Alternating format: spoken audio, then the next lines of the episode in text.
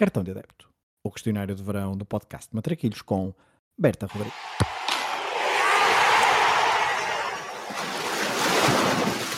Olha a bolinha com creme, sem creme e com Nutella. Tem a mãe que não engorda, só larga. Olha a bolinha. Qual o jogo que gostavas de ter visto no estádio? Há muitos jogos que eu gostava de ter visto ao vivo, mas se calhar, indo pelo lado exótico e de futebol de outros tempos, escolho o Portugal-Coreia do Norte. Pelo jogo, claro, por aquela improbabilidade toda dos coreanos, pelo Eusébio, pela reviravolta, e também pelo ambiente de Goodison Park e de todo aquele Mundial de 66 em Inglaterra. Qual o jogo que gostavas de alterar o resultado? Pá, vou escolher o Portugal-França do Euro 2000. Acho que aquela equipa, o que jogava, no auge daquela geração, mais o hype todo que criou ao longo daquele torneio, devia ter chegado pelo menos à final.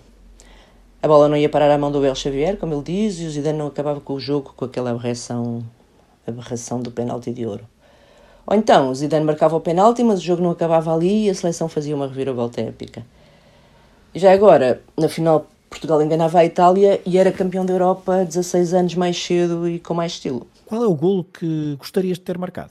O do Éder, embora fosse mais improvável ainda ser eu a marcá-lo. A que guarda-redes da história do futebol gostarias mais de ter marcado um golo? Talvez ao Pradome.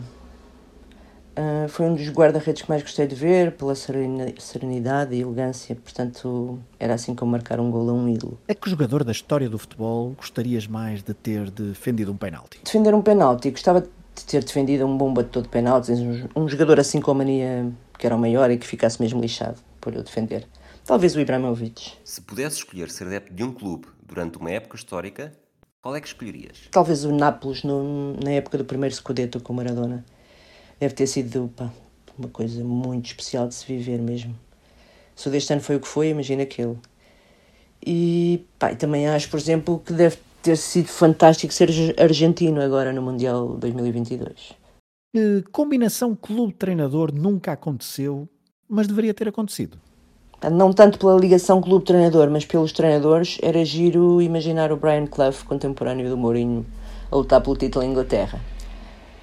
Não sei bem por que clube, porque aqueles primeiros tempos do Mourinho e Chelsea também tiveram a sua piada com o Ferguson United e o Wenger no Arsenal. E acho que não dá para imaginar o Clough, por exemplo, no Liverpool, por causa do que ele disse sobre Hillsborough, que culpou os adeptos do Liverpool. Hum, portanto, ali o, o Mourinho e o Clough assim num choque de personalidades, com o Clough talvez no Tottenham, por exemplo, a juntar assim uma, uma rivalidadezinha londrina. Se a final do Mundial tivesse de ser sempre no mesmo estádio, qual é que seria? O Azteca, sempre. O estádio que recebeu o Brasil de 70, a Argentina de 86, o Maradona com a Inglaterra, a final, aquelas sombras no relevado. O Azteca tem alguns dos momentos e das imagens mais icónicas dos mundiais. Acho eu. Lamentavelmente, o próximo Mundial vai voltar a passar pelo México, mas aparentemente a final vai ser algures nos Estados Unidos, pá, o que é uma oportunidade perdida. Se tivesses de andar sempre com uma camisola de futebol vestida, qual equipamento que escolherias? Não me imagino andar sempre com uma camisola de futebol, na verdade, mas pronto, se tivesse de escolher, acho que seria a da Roma. Pá, gosto muito das cores, basicamente. É difícil encontrar uma camisola da Roma de que não gosto. Se tivesse de trocar de identidade com um jogador de futebol, do presente ou do passado, qual é que escolhias? Se é para pensar à grande, o Cruyff. Tinha o bónus além do jogador, do, do, do, do treinador e do ideólogo. Acho que gostava de experimentar ter aquela pinta em campo e aquela personalidade gigante do, do Cruyff. Qual o teu 5 ideal para um jogo no campo do bairro? Eu não entrava, isso era certo. Então, na baliza, um jogo de bairro, tinha, que, tinha de ser alguém ágil e com raça, talvez o Bento. Depois, alguém tipo o Mozart, para impor respeito.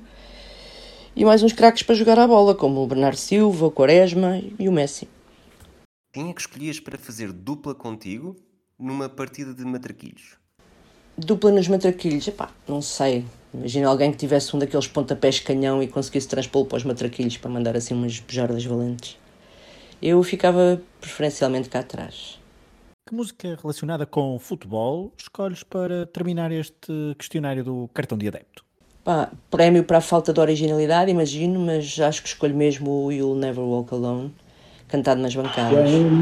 Vá, pelos adeptos do Celtic, vá, só para variar um bocadinho. Hold your up high and don't be afraid of the dark. At the end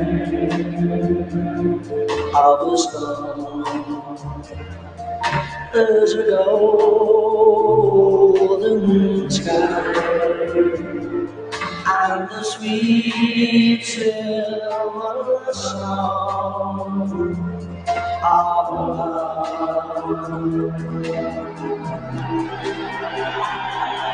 Oh, Thank you.